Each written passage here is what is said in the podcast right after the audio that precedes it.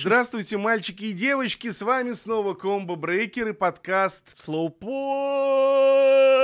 Что-то там. Аналитика. Аналитика. Так что давайте-ка начинать. Поехали. Five, four, three, two, one, zero.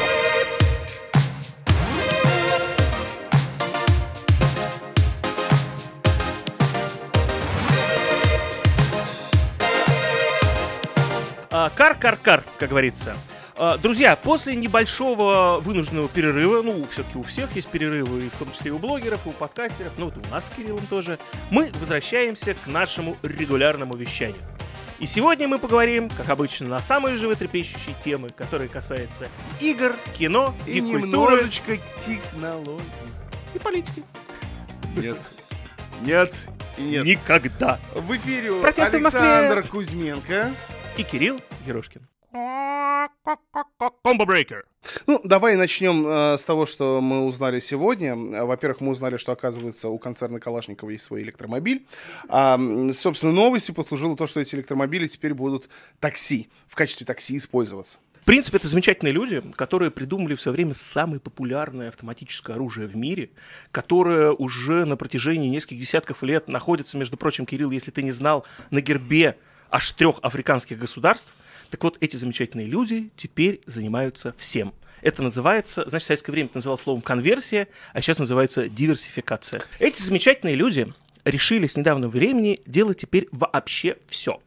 Ну, то есть теперь, теперь мы, кроме автоматов, там, не знаю, пулеметов и прочих штук, из которых нас стреляют людей, будем производить, э, не знаю, там, электронные игрушки, гаджеты, автомобили. А, кстати, да, автомобили, сказал кто-то, наверное, из совета директоров этого концерна, и появился концепт автомобиля Калашникова. В общем, друзья, если вы возьмете сейчас э, любую поисковую систему и погуглите там автомобиль от Калашникова, вы увидите нечто среднее между мордой мопса и маской Дарта Вейдера, выполненной в таком еще черном цвете и склепанная такими вот, значит, советскими клепками такими крепкими. А, И это нечто теперь позиционируется как первый электрокар с возможностью, с возможностью еще автоуправления. Ну, то есть э, вы садитесь, как обычно, знаете, вот это бывает. Ну, какая система в автоуправлении? Садитесь к роботу и говорит, «Эй, ты, сволочь, а ну-ка домой! Да пошевеливайся, болван!» А тебе компьютерным голосом отвечают, «Да, конечно, господин Александр Кузьменко. Ну, сейчас, сейчас едем на улицу, там, не знаю, Ленина, 25». А, И вот этот концепт они представили, и он, естественно, тут же подвергся какой-то громадной критике э, в автомобильных изданиях специализированных, как минимум отечественных. И мало того, они делают эту машину не для того, чтобы там воевать с какими-нибудь там злыми там э, талибами где-то на Ближнем Востоке и подвозить патроны к линии фронта, а для того, чтобы это было электротакси. Ну, то есть, представляете, Калашников такси. Ну, это, знаете, как леденец в виде автомата Калашникова. Вообще, про автовождение могу сказать одну штуку. Вот вы знаете, э, у нас распространено такое в обществе мнение о том, что автоматические машины, не, ну это может быть там в Калифорнии, там, короче, там для богачей будет по выделенным линиям, у нас до этого еще сто лет должно пройти. Но, во-первых, напомню, что еще в 20-х годах прошлого века в нашей стране все смеялись над обилием автомобилей и говорили, что, ну, господи, ну, какая вот эта вот железная фигулина с гвоздями и гайками внутри может заменить нормального извозчика-лихача. Как вот, знаете, даже такая поговорка была в Москве, что в Москве есть только два трезвых извозчика. Один на Большом театре, а другой на Триумфальной арке. Потому что все остальные еще пьяными тогда водили, а что лошадь сама поедет. Так вот, сейчас, я вам могу сказать, друзья, что мы стоим буквально на пороге того момента, когда в машине исчезнет руль. Как это выглядит? Рассказываю на собственном опыте. Два года назад, целых два года назад, а до этой революции осталось, соответственно, буквально там вот несколько десятков месяцев. Я приезжаю в город Лос-Анджелес, который находится в США. Приземляюсь, соответственно, в аэропорту э, города Лос-Анджелеса, Лекс так называемом, имени Тома Брэдли, такого очень важного руководителя черного движения, ну, неважно, э, хотя он и важный. Так вот, э, приземляюсь в аэропорту и, естественно, вызываю Uber. Ну, как мы сейчас ездим на машине, там, да, вот нас в России Яндекс вызывают, у них там Uber вызывают, ну, вызывают там Uber, и там написано, э, приходи на парковку там Б2, э, на этаже 2, на номере там, на 100, точнее, господи, номере, на парковке номер 35 тебя будет ждать машина с номером таким-то. Ну окей, удобно, что я пришел там с этим чемоданом, подхожу к машине, а водила нет. И на машине написано вот такими большими красными буквами. А, Дорогой друг, компания Google совместно с компанией Uber тестирует новый способ а, быстрой доставки населения до некой точки назначения. И этот способ называется беспилотный автомобиль. Подхожу я к этой беспилотной машине и не понимаю, что делать. Вот. И там написано в приложении, а, пожалуйста, введите код такой-то на двери. Ввожу код. Дверь открывается, знаете, как в фильме с воинским звуком. Пиу! Открывается, и женский э, робоголос мне говорит, уважаемый Александр Кузьменко, пожалуйста, садитесь внутрь, не забудьте пристегнуть ремень. Если у вас есть багаж, если вы путешествуете, точнее, с багажом, не забудьте положить его в багажник. На посадку дается 5 минут. Я такой, окей. Сажусь сам в машину. А на переднее место сесть нельзя, потому что оно просто ну, не открывается никак. Я и не пытался сесть на переднее, я все время в такси предпочитаю все-таки на заднем ездить. Сажусь, закрываю дверь, она автоматически так, хлык, запирается. И после этого тот же самый добрый электронный голос мне говорит, здравствуйте, уважаемый пассажир. По экспериментальной программе компании Google по введению беспилотных автомобилей в штате Калифорния вы сейчас будете доставлены в точку вашего назначения, улица Вашингтон, 7720. Ну, условно говоря, не помню, что есть номер такой. Вот, а, пожалуйста, а, соблюдайте спокойствие, хорошей вам поездки. Как выяснилось потом, Действительно, Google совместно с Uber делал эту программу, и в радиусе 20 километров от аэропорта они 20 или 30 машин, э, соответственно, автопилотных, туда запустили, на которых можно покататься. Ну, почему так мало? Ну, чтобы ты, естественно, там в Теннессе вдруг не решил ездить, чтобы не было там совсем больших проблем. Насколько тебе страшно было ехать? А Ты знаешь, Кирилл, э, я, когда эту историю рассказываю разным людям, 90%, ну, как минимум моих соотечественников, мне отвечают, я бы не сел. Там была кнопка cancel, короче, бесплатно. То есть обычно, если ты Uber заказал, он приехал, но ты его отменяешь, тебе какой-то штраф дают, там сеть 2, 2 доллара, да? Вот, тут можно было бесплатно не сесть, и чтобы к тебе приехал там очередной, эм, ну, не Махмед, конечно, да, но какой-нибудь там Хуан, вот, и тебя привез. Я решил попробовать. Думаю, ах, один раз живем, в конце концов, технологии. Сел в эту машину. Эти 15 минут поездки, я жил действительно недалеко от аэропорта, там была такая гостиница на улице Вашингтон. Э, Эти 20 минут поездки я чувствую очень странно. Напомню, это было два года назад, когда о них только-только еще в новостях говорили о беспилотных э, такси. Во-первых, люди на дороге притормаживали и просто смотрели на меня с выражением, как будто они Годзиллу только что увидели. Он такой, типа, что это едет? Во-вторых, какие-то замечательные черные парни ехали в пикапе, у них там Ламар орал из окна и так далее. Они приглушили Ламара, начали показывать на меня пальцем и снимать, короче, еще он в Инстаграм куда-нибудь или в Ютуб, ну, в общем, мобильник начали снимать. Вот. Во-вторых, я сидел, и, честно говоря, э, в душе моей было примерно вот следующее чувство такое... Ну, что вообще происходит, господи? Я нахожусь в фильме Blade Runner или где? Э, Я еду, он стоит на перекрестках, он поворачивает, он включает поворотники вовремя. Вот. Он едет не спеша, то есть там вот в средней линии где-то там и так далее. Он не ведет себя как-то там агрессивно. Там. Вот иногда вот на перекрестках бывало так, что вот он там С какой скоростью он ехал? э, скорость разрешенной. То есть там скорость разрешенная 80 миль, вот он с ней ездил. Серьезно? То есть Конечно. Прям на полном ходу? Да, на полном ходу, на автобане, интерстейте, как это у них называется, он прям... Ну так вот, э, прикатился я в эту гостиницу, это была такая, ну не пафосная гостиница, но гостиница, где есть портье у входа, прям ливрей такой надет. Я подъезжаю, она подъезжает на гостиничную парковку, это машина. Портье, а у них, знаете, такой специальный свисток, когда он свистит, подбегает специальный бой, э, в Америке называется wallet, то есть валет. То есть мальчик, Который который отгоняет твою машину. который берет Стоянку. ключики, да, а у тебя отгоняет твою машину в стоянку, потом ключики тебе возвращает. Соответственно, подбегает а, валет.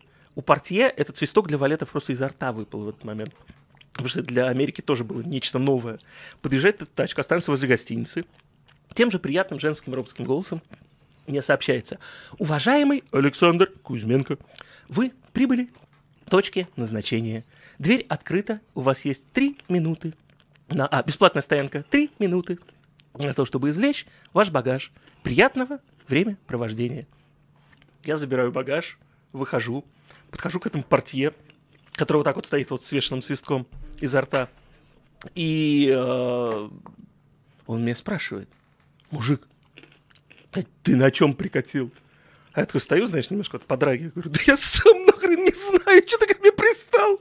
В общем, вот так вот я действительно в настоящей жизни, а вот не просто там на каком-нибудь полигоне, о котором сейчас расскажет Кирилл, и не просто на каком-нибудь там тестовом э, стадионе, покатался на самой настоящей машине с автоуправлением. Примерно такой же, который собирается выпускать в самое ближайшее время Калашников. И ты представляешь, будут вот эти вот бульдоги э, с мордой Дарта Примерно Вейдера, соответственно, ездить такой. по улицам. Да, на беспилотном авто- знаешь, вот если Я тоже у- катался, дай уже А, ну договорить. давай, давай, давай, теперь ты Да. договаривай. Э, Было это похоже вот на перевозной биотуалет. Только- Мобильный биотуалет я бы Только попросил. в два раза шире. Вот представляешь вот себе синюю кабинку, Да. растяни ее там раза в два. А бумага есть? Нет. Блин. Еще и без бумаги. Советский биотуалет. Ну-ну. Оно в пути еще и ломалось. А, так фак. вот, называлось это все дело матрешкой, катался оно по полигону. Скорость... Кругами.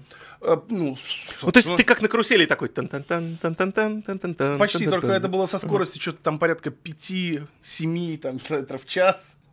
Или максимум, ну, максимум 10 там, по-моему. Вот это, Кирилл, и говорит о том, насколько мы отстаем от технологий Но даже, так- даже мира. мне в этот момент было довольно необычно, потому что ты понимаешь, что этой хренью сейчас никто, блин, не управляет. Из живых, по крайней мере. По крайней мере, из живых. Вот ты знаешь, я уже до этого тоже упоминал такой момент, что э, большинство моих знакомых, подавляющее большинство, говорили, я бы не сел.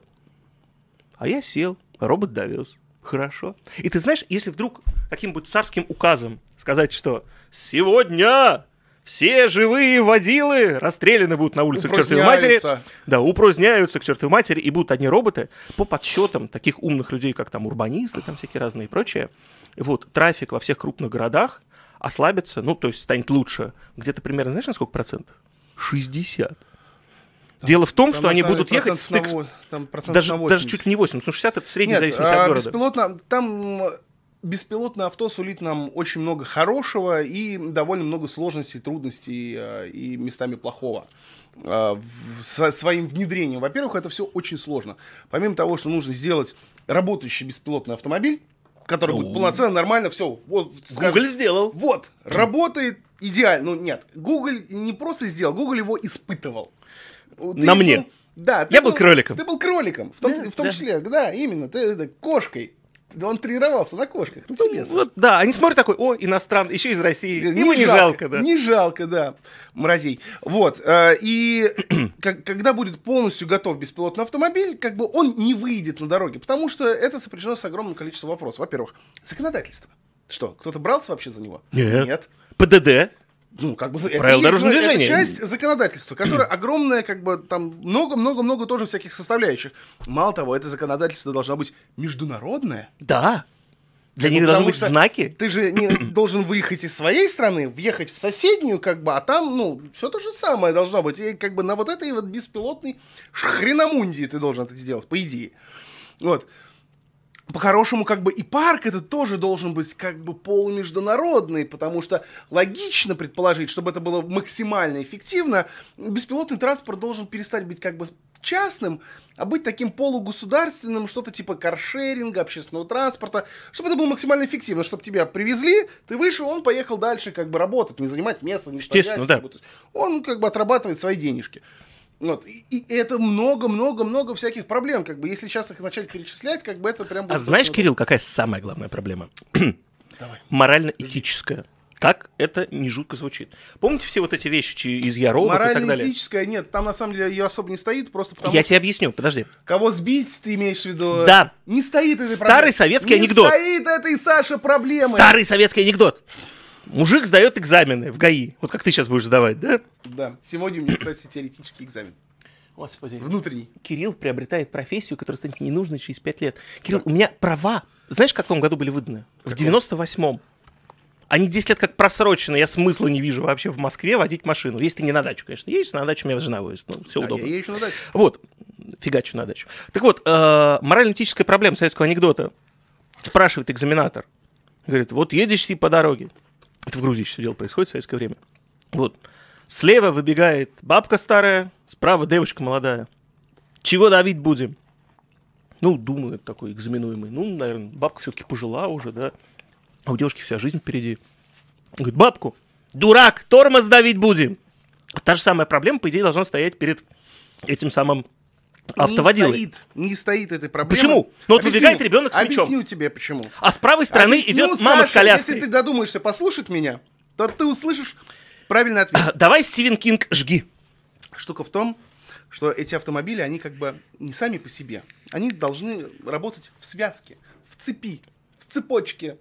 Эти автомобили должны общаться между собой, общаться с серверами, друг с другом какой-то внутренней сетью и сообщать друг другу о том, что я сейчас видел, Бабку. что мальчик и бабка собираются на середину дороги выпекать. Поэтому ты, который сейчас едешь из-за поворота, притормози. А еще они, по идее, должны ехать с довольно низкой скоростью. Просто потому что нет необходимости Гнать. гнать, э, потому что ну, ты будешь ехать постоянно, не будет пробок. Ты со своими там 50-40 км в час да будешь добираться быстрее, чем сейчас, когда ты гонишь там 120. В общем, ты прям Илья Варламов какой-то.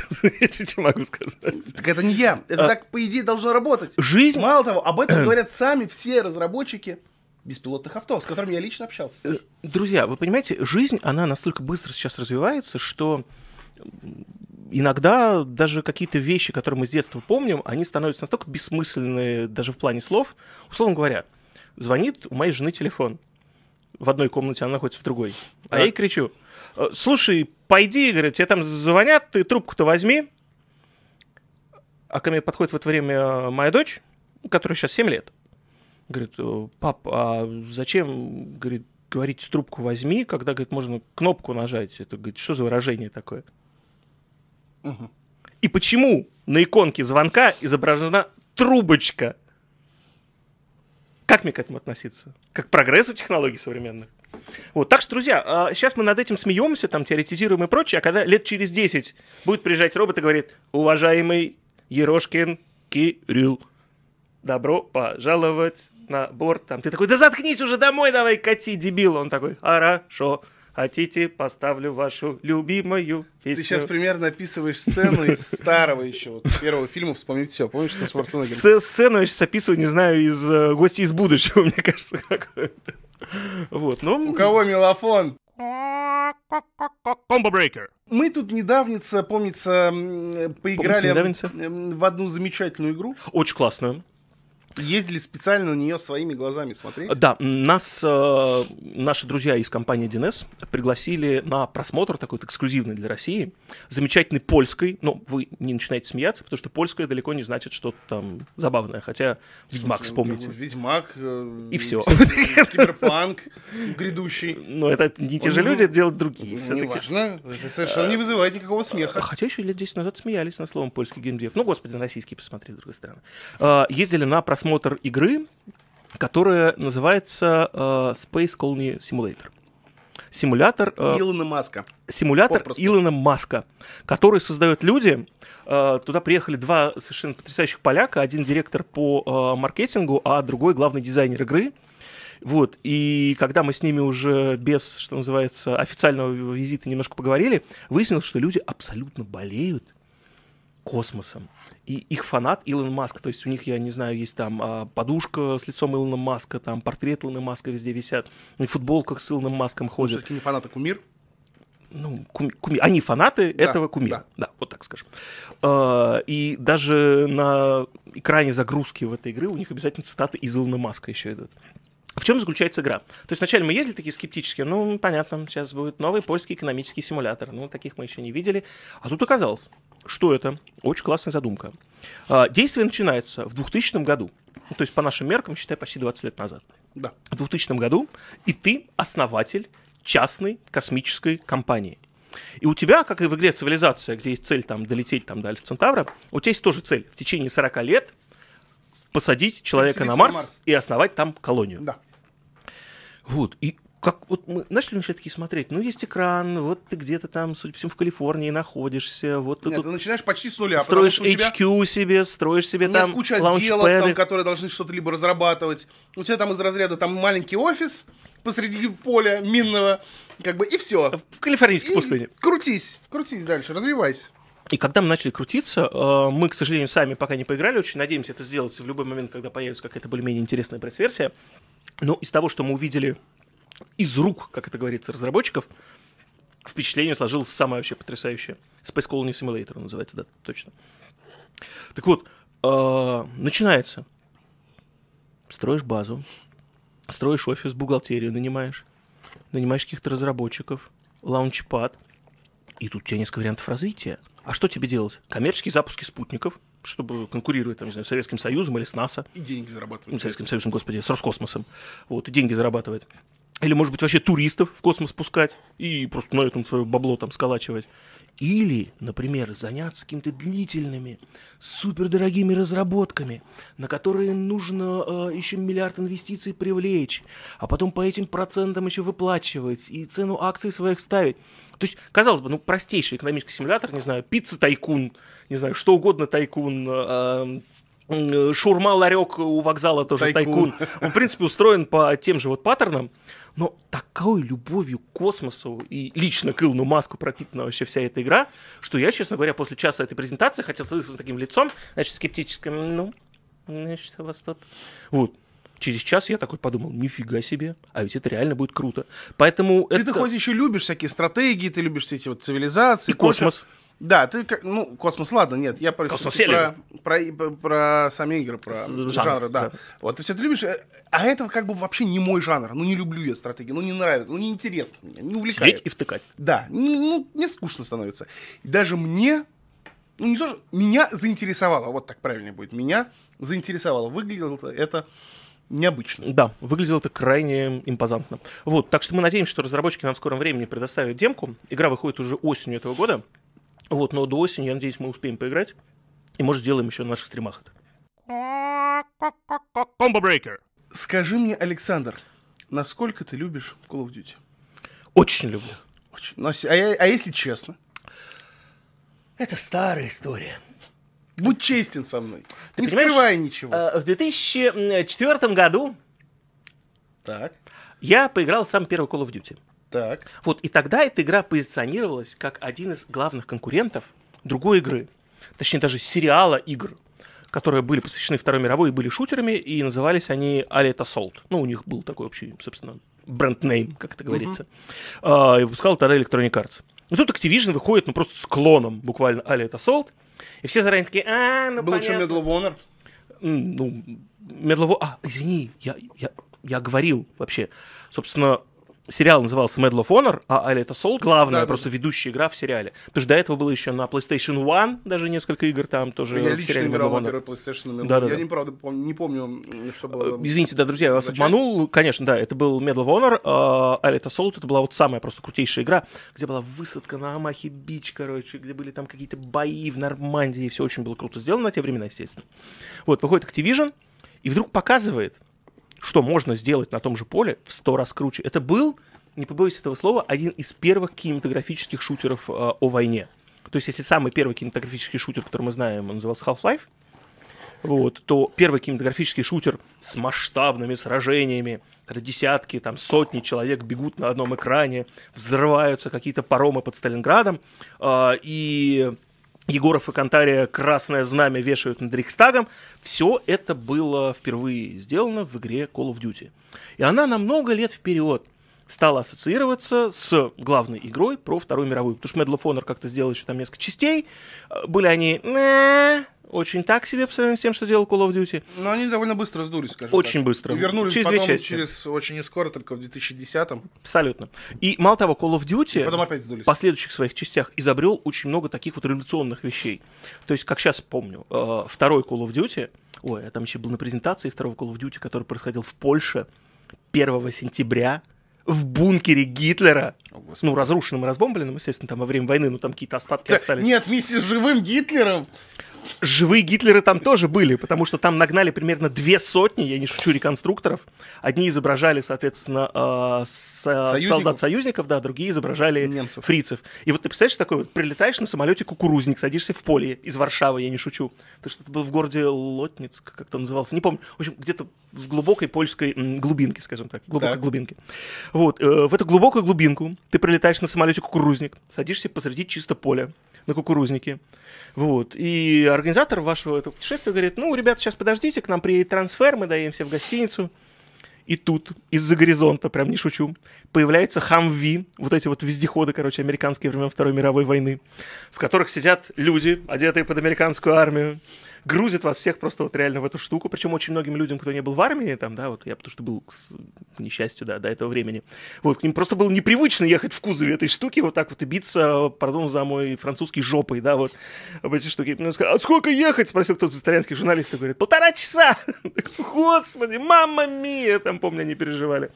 В общем, едешь ты, едешь, и вдруг на полпути, когда ты уже на какую-то проселочную дорогу выезжаешь, это презентация Call of Duty 2, да, напоминаю, выезжаешь, у вас на дороге лежит бревно. Вот, Так. останавливается водила, а ехал в самой первой машине, останавливается и говорит, тут что-то нечисто, ребята!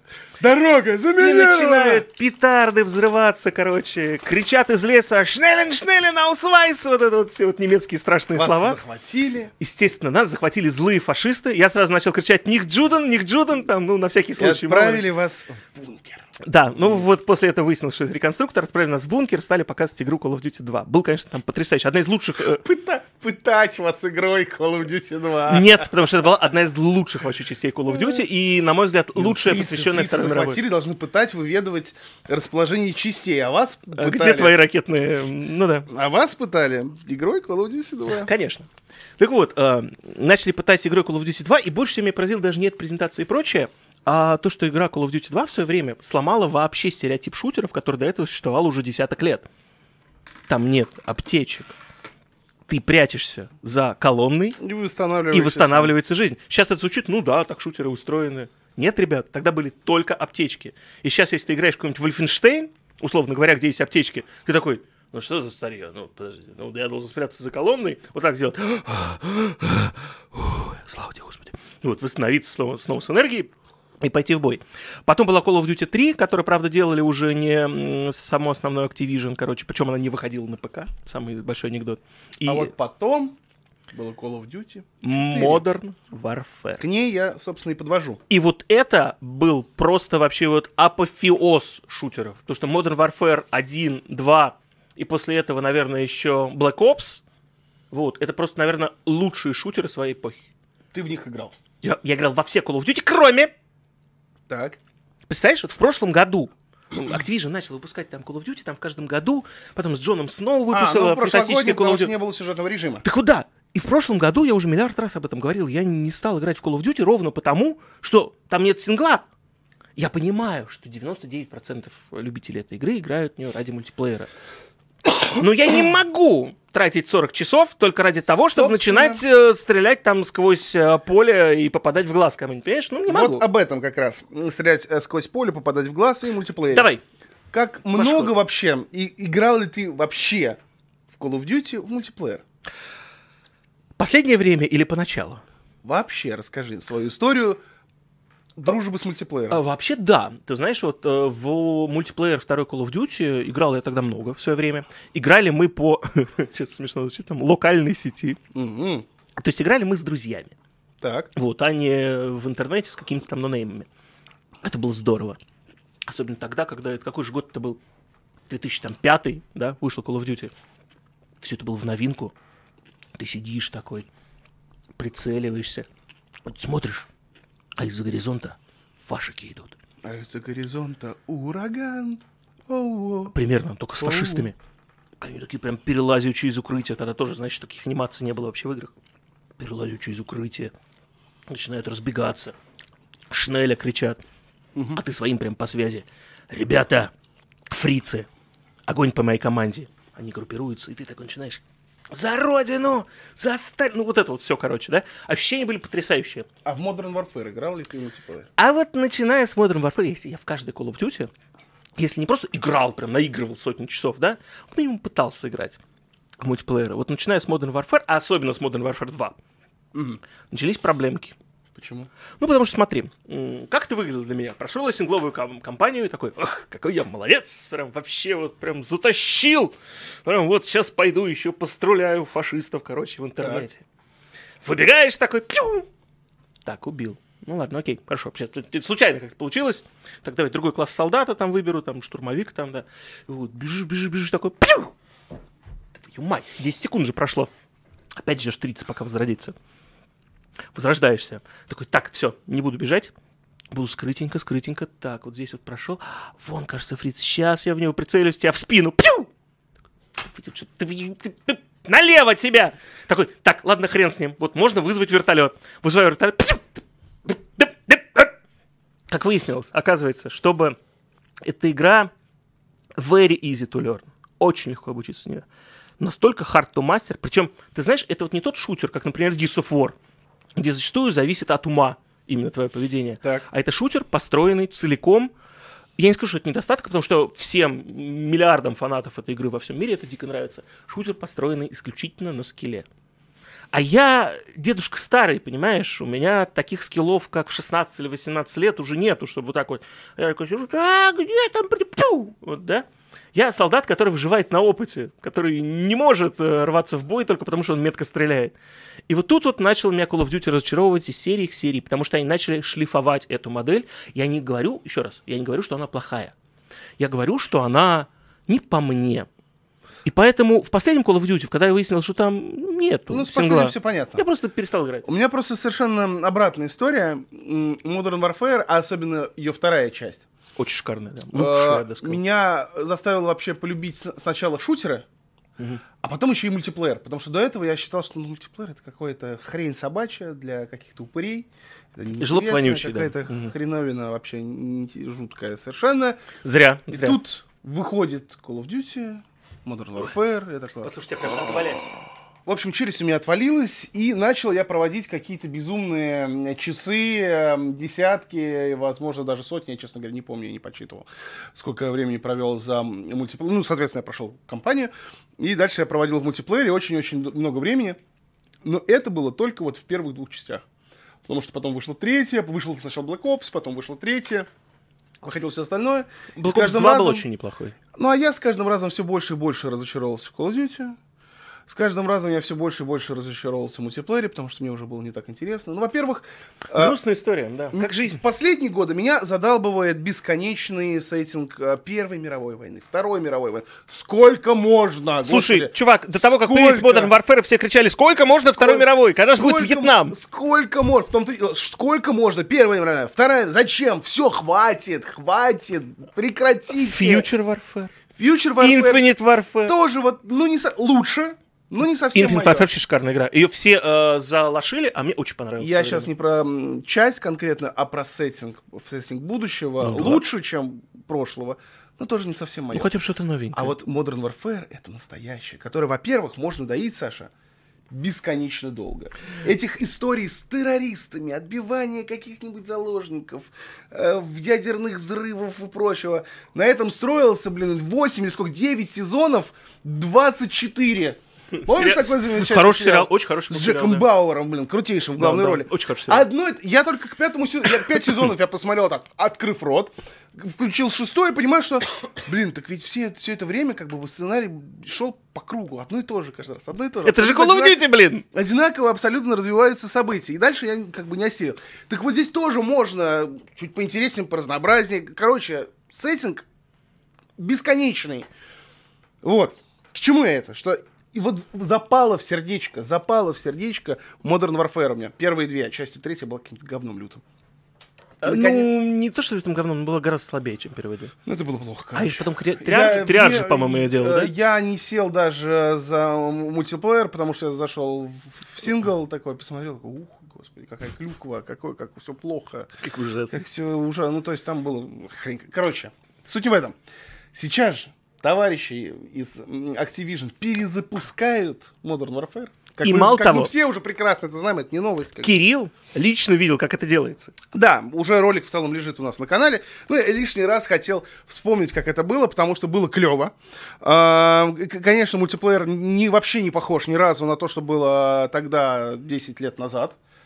Э, Он даже не близко. Это все, равно как бы все это шагает вперед, и понятно, что они не будут возвращаться к каким-то там старым технологиям, во- возможностям и прочему. Понятно, что он как бы абсолютно современный, но за счет того, что, во-первых, опять же, сеттинга, а, за, за счет какого-то креатива они выдумывают новые режимы, новые какие-то штуки. Вот, например, охренительный просто режим с ночным видением. Бесподобно. У тебя убирается к чертям весь интерфейс, и ты просто у тебя вот картинка ночного видения. Гол ты- как сокол. Да, и ты бегаешь э, по каким-то замкнутым пространствам, темным, в- закрытым каким-то коридорам, подземельям. к- э, Не понимаешь, где свои, где чужие. Сколько раз меня убивали, потому что такое, а это враг или это мой дружественный чувак?» Струльну-ка я на всякий Ты так, случай, да? Ну, нет, в том дело, ты так пока пытаешься понять, тебя уже убили, потому что ты как бы ты думал, а мой чужой, ну, стрелять лишний раз тоже ты как бы дислокацию свою обнаружишь. бы. Индюк тоже думал, да. Вот, ну и, короче, пока ты думаешь, тебя уже вольнули. Э, Засвечивают тебе э, типа, э, противоположным ночным видением твое, твое ночное видение, потому что же инфракрасный порно с светом там улавливается, все это засвечивается. Охренительно. Ты не понимаешь, попал ты в него, не попал, потому что у тебя ни- ни- ни- никаких отображений нет, вообще ничего, то есть, как бы, то есть, Не, ну круто. Слушай, вот в животное тебя обратно возвращает такой инстинкт. Очень хорошо, очень, сразу гораздо интереснее. Очень интересные, прекрасные совершенно ам, режимы на малое количество игроков, там 2 на 2, например, есть. Очень короткие сессии. Вот тут как раз вот... Две минуты. Две- да меньше, там, минута. 30 секунд. Минута, 30 секунд. Быстро друг друга убиваете. э, Вы уже начинаете понимать, как- потому что маленькие арены, потому за счет того, что как бы малое количество людей на арене, как бы арены сами совсем небольшие. Очень быстро ты понимаешь, как она устроена, как она работает.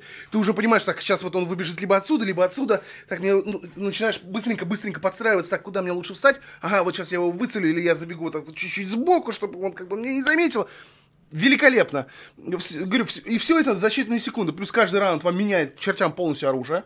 С новыми комплектами оружия вы бегаете, поэтому, опять же, у тебя это даже не то, что стимул тебе как бы заставляет изучать новое оружие, пробовать как бы тоже это интересно.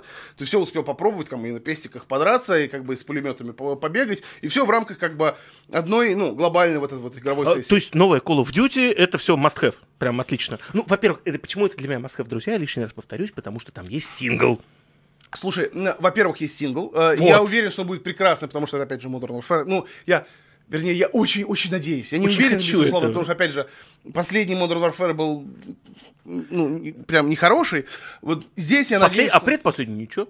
Вот, и здесь С я, Сноу прям вообще было отлично. здесь я надеюсь... Я про Modern Warfare именно. Modern Warfare... А, Modern, а, тьфу, Modern Warfare как сингл? Да. Ну, нет, нет, да, там был Вот, плохо. а, как бы здесь я надеюсь, что они вытянут. Очень, я хочу, я хочу в это верить. Я очень надеюсь. Вот, и мультиплеер вот такой, который я понимаю, что я прям посижу за ним. Если до этого, вот в прошлый год, я по- поиграл на стриме, попробовал, такой, ну классно, но я не буду в это. Ну, очень хорошая игра, но играть я в нее, конечно батла же, я тоже не буду. попробую. Да. Ну, все, хорошо, да. Я не буду. Не мое. Ну, ну не мое. Не, не то, что плохая игра, ну не мое. Ну, не- мне не интересно, не нравится. Как-то там все очень специфически сделано, как бы, то есть, а тут я понимаю, что даже меня опять это может увлечь, несмотря на то, что я уже давно тоже, как бы, в целом, немножечко пренебрегаю различными мультиплеерами, староват, видимо, стал, что ли. Ну, реакция-то теряется, Ну, и Кирилл. реакция теряется, все теряется, как бы. А Опять же, понимаю, он, э, я нездоровую пищу и кушает. тут я понимаю, что я готов сесть, посидеть, наработать скилл там недельку э, и опять занимать, возможно, победные первые места. Слушай, ну все, ждем тогда выход. Он у нас, по-моему, когда? В октябре, да? Да? Октябрь. Ну, все, я прям очень хочу. Наконец-то я снова загорелся. Пропустил один раз, впервые с 2004 года Call of Duty, я в прошлом году, и тут мне снова такие, знаешь, они, наверное, услышали во сне там мои мысли, о том, как их проклинал. И такие, да сделаем для этого придурка сингл, ладно, пусть. Слушай, ну я фактически тоже пропустил единственный раз в прошлом году. Ну, ты хоть поиграл немножко, я даже пробовать не стал. Слушай, ну как поиграл? Во-первых, и поиграл я только в мультиплеер, соответственно, потому что... Потому что там было- больше нету ничего, кроме мультиплеера. Вот, в мультиплеере я поиграл там в сумме, сколько там у нас было этих стримов? Там два? Два. Три часа? Четыре? Ну, то есть это ни, Пропустил. ни- ни о чем. Короче, а, для всех, кто пропустил, Я здесь играл что-то часа четыре, как бы сейчас, вот когда я ездил в поездку. В сумме у меня геймплей Больше. сессия была больше, чем я в играл ту, в в ту прошлом Call of. Duty, которая еще не вышла, Кирилл поиграл больше, чем в та, которая уже год продается. Как... Combo Breaker. Смотрел ли ты, Александр, новую Тарантину? Нет. Но очень хочу. Позор тебе, Саша. Позор, да. Мне, позор. мне самому позор, потому что это единственный фильм. Ребят, вот стыдно признаться, да? Я вот настолько ненавижу современный Голливуд, что в этом году у меня есть два фильма, которые я реально хотел посмотреть. Какие? Ну, понятно, что Тарантино, а второй, догадайтесь, какой. Ну, давай, Кирилл, ты меня неплохо знаешь. Ну, Джармуша? Король Лев я хотел посмотреть. Нет, чтобы Джармуша. Господи, Кстати, Джармуш, я его пропустил, блин, зараза. Джармуш сам себя посмотрит. Он, в принципе, слушай, ну, смотреть Джармуша, это и так понятно, в принципе. Все, я его посмотрю потом. Знаешь, какое-нибудь свободное время, Слушай, когда он новый выйдет на Джармуш DVD. Выглядел очень многообещающе. А, Про, ну, этих- про зомби опять. в общем, ну, хорошо, ладно, бог с ним. Там А, у него такой актерский состав, что просто закачаешься. Ну, слушай, ну там, где есть белуши, там сразу уже там плюс 5 баллов, да, автоматически, даже если полное говно. Вот, ну, посмотрю, Джармуш обязательно а, посмотрю, посмотрел «Короля льва». Вот, а Тарантино не успел. Он вот как с прошлых выходных вот пошел, а я все никак не зайду в кинотеатр, потому что я занят сборкой грибов на даче. Это Извини, это гораздо важнее. обязательно к просмотру. Саша, Давай, рассказывай. Это А. очень-очень круто. Эм, смотри, вот первый у тебя вопрос, давай, что вот без спойлеров и прочее, да? Слушай, на А. самом деле, самое интересное, что многие говорят, давайте, нельзя рассказать спойлеры. Тарантино сам просил, только не спойлерите, как бы.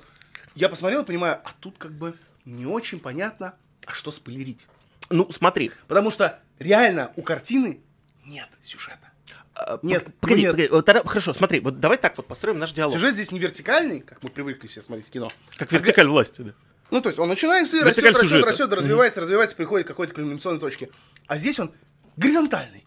Когда тебе показывают глобально даже не всегда связанные друг с другом отрывочки из жизни э, такого о, у- умирающего в карьере. Старого Голливуда. нет, умирающего в карьерной точке зрения э, звезды Ди Каприо. Ди Каприо, собственно, его играет. Ди Каприо, да. А, Голливудская вымышленная звезда, которая э, почти на закате своей карьеры, потому что он как бы становится никому не нужным, он почти не получает ролей, начинает сниматься в каких-то второсортных сериалах. Как э, Жан-Клод Ван Дам сегодня. да, как короче. бы начинает сниматься в второсортных сериалах, и каждый раз он все время ходит вместе со своим таким... С Брэдом Питтом. с Брэдом Питтом, который, как бы, его, он одновременно и дублер, он каскадер, как бы все на свете, что если вдруг что-то нужно сделать, там, сломать руку или ногу, как бы, Ди Каприо не может, зато Брэд Ди Питт... Каприо не может, как бы Брэд Питт может вперед- сломать. вперед, да. А, Смотри, э, вот мне вот как неофиту. И вот он пытается выкарабкаться каким-то образом, что-то с этим сделать, чтобы его не забыли, чтобы он не начал сниматься в со- совсем в каком-то днище, потому что, ну, он амбициозный. Это как раз та пора, когда все абсолютно актеры стремились как бы выдать по максимуму, и они прямо играли так, что, ну, знаешь, это... Вот он играет в каком-то дне просто совершенно, но играет, э, что тебе, знаешь, это прошибает аж, вот-вот вот так вот. Э, Очень... и- ну, атмо- атмосфера там совершенно шикарная, невероятная. А вот смотри, тебе вопрос, все его пытаюсь задать уже последние несколько Давай. минут. А, насколько я понимаю, э, это вся история, которая происходит в фильме «Однажды многоточие в Голливуде», не знаю, многоточие, он же, по-моему, гибелизм какой-то. Так вот, вся эта история «Однажды в Голливуде», оно крутится вокруг э, такого очень важного события, которое произошло в Калифорнии в те года. Это убийство жены режиссера Романа Полански, гениального, кстати, режиссера, э, по имени Шерон Тейт. Это была совершенно жуткая история. Сложно сказать крутится. она там хоть как-то вот ключевым гвоздем прибивает все вот это происходящие рассказики, как ты говоришь, Там маленькие. один из вот эпизодиков Ага. затрагивает так или иначе эту историю. А, для тех, кто, Так, кстати, э, не знает, надо бы рассказать. Так или иначе. Как бы вот, то есть... Ну хорошо, все, no more spoilers, no more spoilers. А, для тех, кто не знает, это, и есть единственный спойлер, который можно дать, каким образом затрагивается как бы эта история. было одно из первых массовых убийств, таких именно медийных массовых убийств, как это можно назвать в истории Соединенных Штатов. Это когда Чарли Мэнсон и его дружки, а Чарли Мэнсон это был такой Его- религиозный они маньяк. просто его дружки, он был глава культа фактически. Глава, практически, он новый Иисус Христос, он сам себя возомнил и вокруг себя собрал кучу женщин. Там почти Да, мальчиков не хиппи, было. Хиппи. Ну, такой, да, вот полухи... после Ну, чего, кстати, мальчики, гонения на самом начались на деле, были. хиппи. Но их было меньше, да. Э, Девочек хиппи, э, отмороженных, которых он заставлял убивать людей. А ты знаешь, ради чего он их заставлял убивать? Потому что Чарли Мэнсон был дичайший расист, вообще просто вот жуткий. Он вырос там в неблагополучной семье, он там долго скитался, короче, он там всяким разным культам принадлежал. Но Решил потом стать еще семьей. не просто так, потому что он неудавшийся актер. Да, еще неудавшийся актер, Он же хотел, он мстил таким образом в том числе. А, он вдруг понял, что так как в Америке поднимает голову так называемое черное движение, все эти черные пантеры и так далее, когда стали черные люди бороться, соответственно, за свои права, ну, негры, господи, скажем по-русски, негры стали бороться там за свои права, там, э, мало того, уже даже чуть не сенатора негры там уже где-то избрали, а в каком-то штате, типа Луизиана, еще и губернатора, он понял, что так как у нас происходит взаимная ненависть белых и черных, скоро начнется большая этническая война. И чтобы подставить черных, он решил убить элитных белых и выдать это все за преступление на расовой почве со стороны, соответственно, там черных пантер. Когда они убивали Шерон Тейт беременную, кстати, уже там чуть не на Ну, девятом месяце, жутко, со- со- абсолютно по себе. жутко. А Роман Поланский чудом остался жив, потому что он в это время ездил какую-то там премию в Европе очередную Чудом его получать. просто не было. Ну, он остался, он ехал какую-то премию в Европе получать, да, да. так должен был быть на этой вечеринке. Убили э, Шерон Тейт, убили кучу ее там друзей, каких-то совершенно случайных людей, типа садовника, которые там оказались и так далее. Эм, И после этого убийства написали кровью на стене pigs, свиньи. Ну, то есть это вот пренебрежительное слово, которое черные использовали тогда к белым, условно говоря. И думали, что вот сейчас начнется этническая расовая война. А нет! Случилось в Голливуде нечто другое. Все на такую паранойю встали. Вот, э, там актеры типа Стивена Маккуина стали возить, э, реально это Стивен Маккуин в, своих, э, в своей биографии, короче, писал, автобиографии, вот, о том, что он стал возить просто обрез, дробовик такой вот, а, под передним сиденьем своего, а, а, господи, своего автомобиля, вот, для того, чтобы, если вдруг что, сразу его достать и начать шмалять. Вот куча людей уехали из Голливуда, просто вот пока все это не рассосется. Другие наняли охрану, третьи построили какие-то просто заборы четырехметровые, там, не знаю, с пятью системами защиты. Вот, потому что люди так вот боялись, что сейчас начнутся массовые убийства. Ну, в итоге Чарли Мэнсон, между прочим, до сих пор в тюрячке чалится. Он умер уже. Слава тебе, Два, Господи. два года назад. Ну, умер в тюрьме, да. Да, умер уже, да? Э, да. Обязательно посмотрите замечательную серию, по-моему, второго сезона Саус Парка, которая называется «Счастливого Рождества Чарли Мэнсон». Happy Christmas, Чарли Мэнсон. Очень смешная. Для тех, кого интересует, что нужно ли знать всю историю вот Голливуда и там какие-то ключевые И вообще аспекты, историю Шерон Тейт там э, с ключевые какие-то аспекты, да, для того, чтобы посмотреть этот фильм. Глобально нет. В целом, чтобы понять историю, ничего знать не нужно, это просто посмотрите, как бы получите удовольствие. Ну, короче, Но смотри. если знаете, э, как бы в идеале все-таки что-то почитать, как бы будет еще интереснее на самом деле, потому что эти отсылки какие-то и вот эта вот м, история, которая в результате получилась, она еще интереснее будет заходить, э, э, потому что как бы ты понимаешь, ты сравниваешь как бы с событиями, понимаешь, что случилось, и как бы а что случилось на экране. Клево, клево, клево. Еще, еще, еще, еще лучше становится. Но даже без этого, вот я ходил с женой, а жена всего этого, как бы, она даже не слышала ни разу имени Чарльз Мэнсон. Ого. Даже не слышала. Я ей И зашло. Попутно ей там шепотом, он такой, ты что, с ума сошла? Была такая история, тебе- вот один мужик Сейчас я тебе расскажу, да. Так вот. Э, Рассказывала я там в попыхах кое-как, ну там в общих словах объяснил ей, в чем суть э, м, всей этой истории. И даже ей как бы зашло на ура, мы, мы оба сидели в восторге. В Прекрасно. перв- в пер- потому что в первую очередь только Тарантино так может, чтобы как бы фактически нет сюжета, глобально такого особенного большую часть времени ни- ничего не происходит, но невозможно оторваться от экрана. Ты смотришь практически рот открыв. Во-первых. Атмосфера, говорю еще раз. Настоящая Атмос- Тарантино. Атмосфера передана просто как-то невероятно, бомбически, шикарно.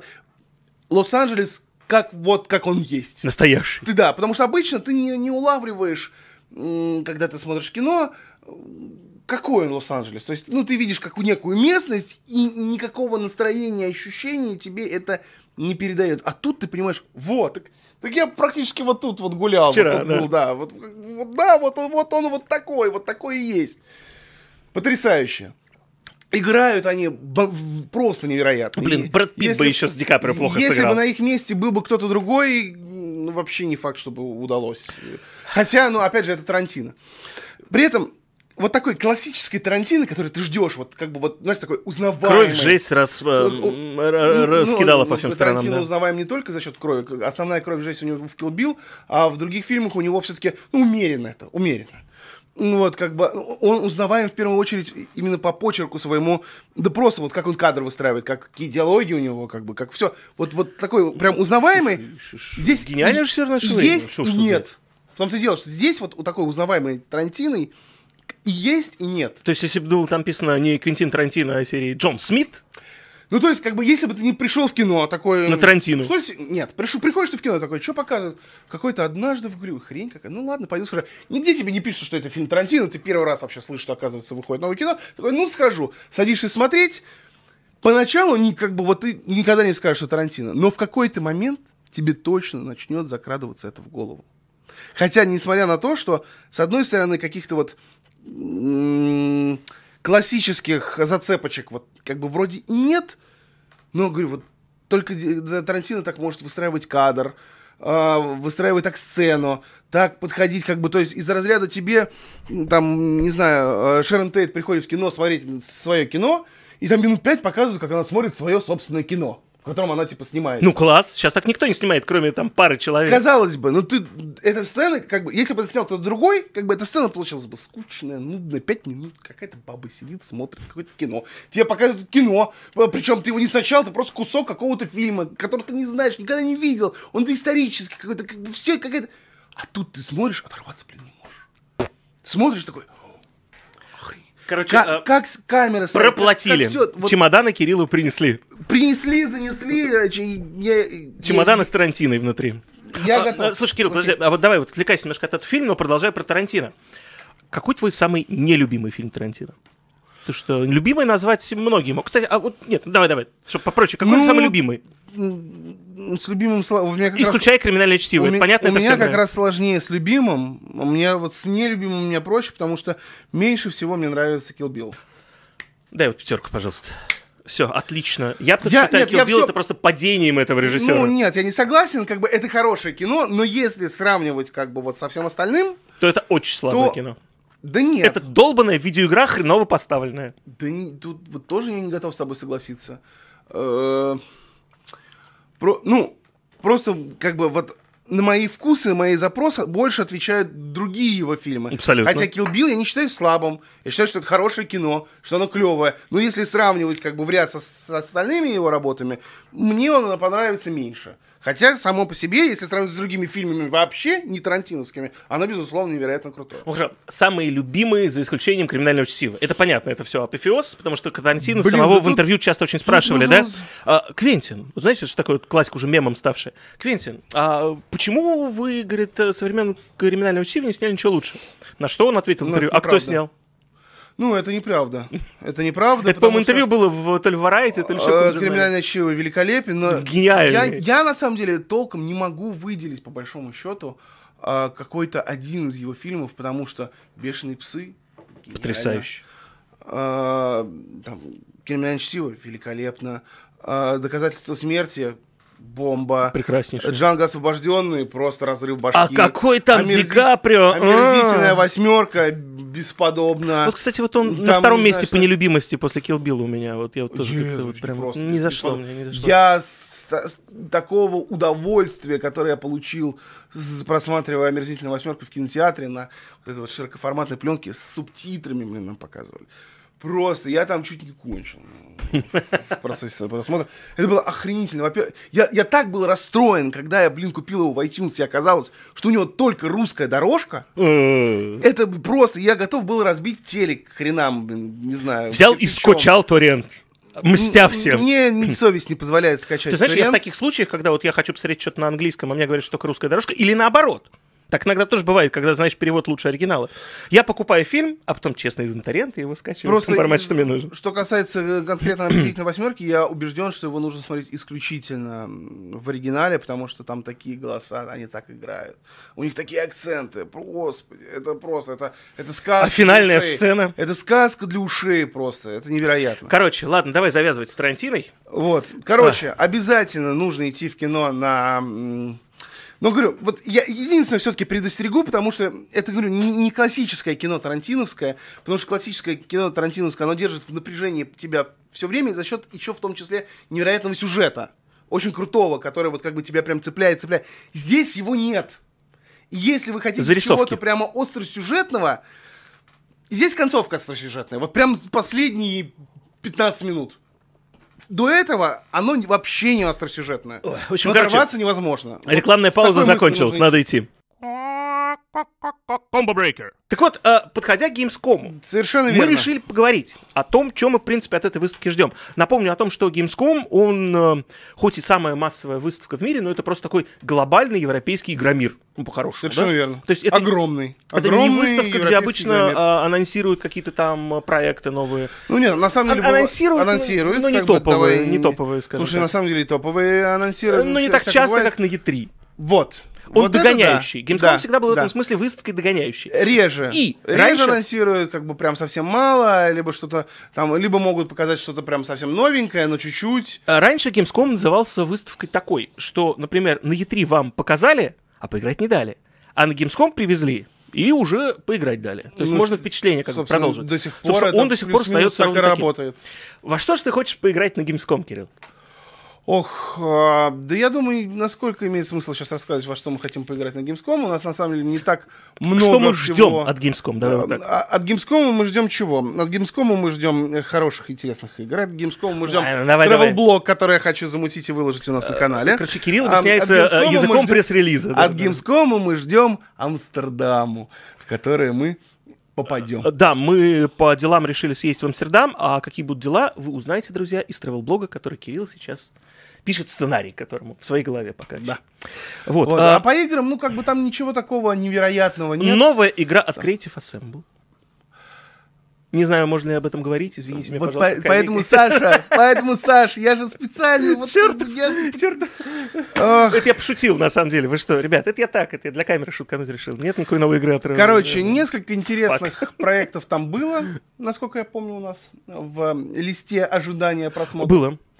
А, И как бы, но не то чтобы очень много. Так что на самом деле сильно много прям материалов мы в этот раз не приведем. В общем, мы очень надеемся, потому что перед Gamescom обычно за день, вот э, в тот день, что мы приезжаем, случается очень такое большое открытие выставки. а, И в позапрошлом году туда даже приезжала Анжела Меркель. Прям приехала и сказала, Das ist Gamescom, fantastisch, ja, ja. Ну, извините, я не владею немецким, поэтому... скуплет- Quadratisch, fantastisch. Praktisch. Она сказала Quadratisch, praktisch, gut, короче. Она сказала fantastisch. Ну, fantastisch и praktisch, короче. В общем, говорит, все нормально, там игры сейчас все сделаем. А, Drücks X für Blockbuster, я никогда не. Drü- Это была, кстати, эм, смешная история. Это когда выходила игра Beyond Two Souls. Она очень сильно продвигалась на Gamescom, потому что ее тогда показывали первые играбельные версии. Мы тогда вот действительно вот сели, и час там поиграли, там несколько сцен. А, И весь Кёльн, э, достаточно большой, кстати, город, надо сказать, был завешен плакатами, которые для немецкоязычного человека, конечно, ничего не значат, но для русскоязычного, не знающего немецкого, это смешно. Дрюк X фур блокбастер, то есть подрюкай Х для блокбастера. Ну, Ну, типа, на- нажми- Press X to win, как При- по-английски. X и получи блокбастер, да, нажми кнопку Х и получи там шедевр. это Press X Да, to win, а но- у них это дрюк. Ну дрюк вот X. творчество Кейджа подрюкай X и получи блокбастер, это да, достаточно долго мы потом смеялись еще на эту тему. В общем, э, посмотрим, что там будет на Gamescom. Э, Что мы можем точно обещать, это мы точно пару раз наверняка оттуда произведем прямое включение. Вот, то есть мы расскажем вам, что мы там видели, вот буквально вот прям по свежим вот следам. Вот час назад посмотрели, а сейчас уже включились и Сколько раз ты сказал? парочку. Да нет, мы же решили, что у нас будет А мы это один на, на месте обмен- определим. обмен, В общем, да. один-два раза, короче, мы Короче, оттуда да. включимся. Точно вот Да. э, оставайтесь э, с нами. Combo Breaker. Не забывайте заходить в iTunes, слушать наш подкаст. Сердечко а, там обязательно нажимайте. Ставить Пять- пять звездочки, звездочек, пять да, звездочек, лучше да. 5, да. А, писать комментарии, а, обязательно хорошие. Хотя можно и не очень хорошие, на самом деле. Ну, Нам важно просто, пишите, чтобы любой ваш отзыв нам писали, приятен. писали. А еще хочу напомнить, что у нас же появился новый подкаст, который называется «Сочтемся», где мы читаем э, самые интересные, на наш взгляд, какие-то отрывки, э, Рассказы, книг, романов, пьесы и так далее. рассказы, и не забывайте нам еще пьесы, да. посылать обязательно вот э, ваших там сообщениях вообще, что нам почитать в следующий раз с Кириллом. Пожелания. И, как говорится, до новых Хреновых. встреч. Не болейте, друзья. Всем пока.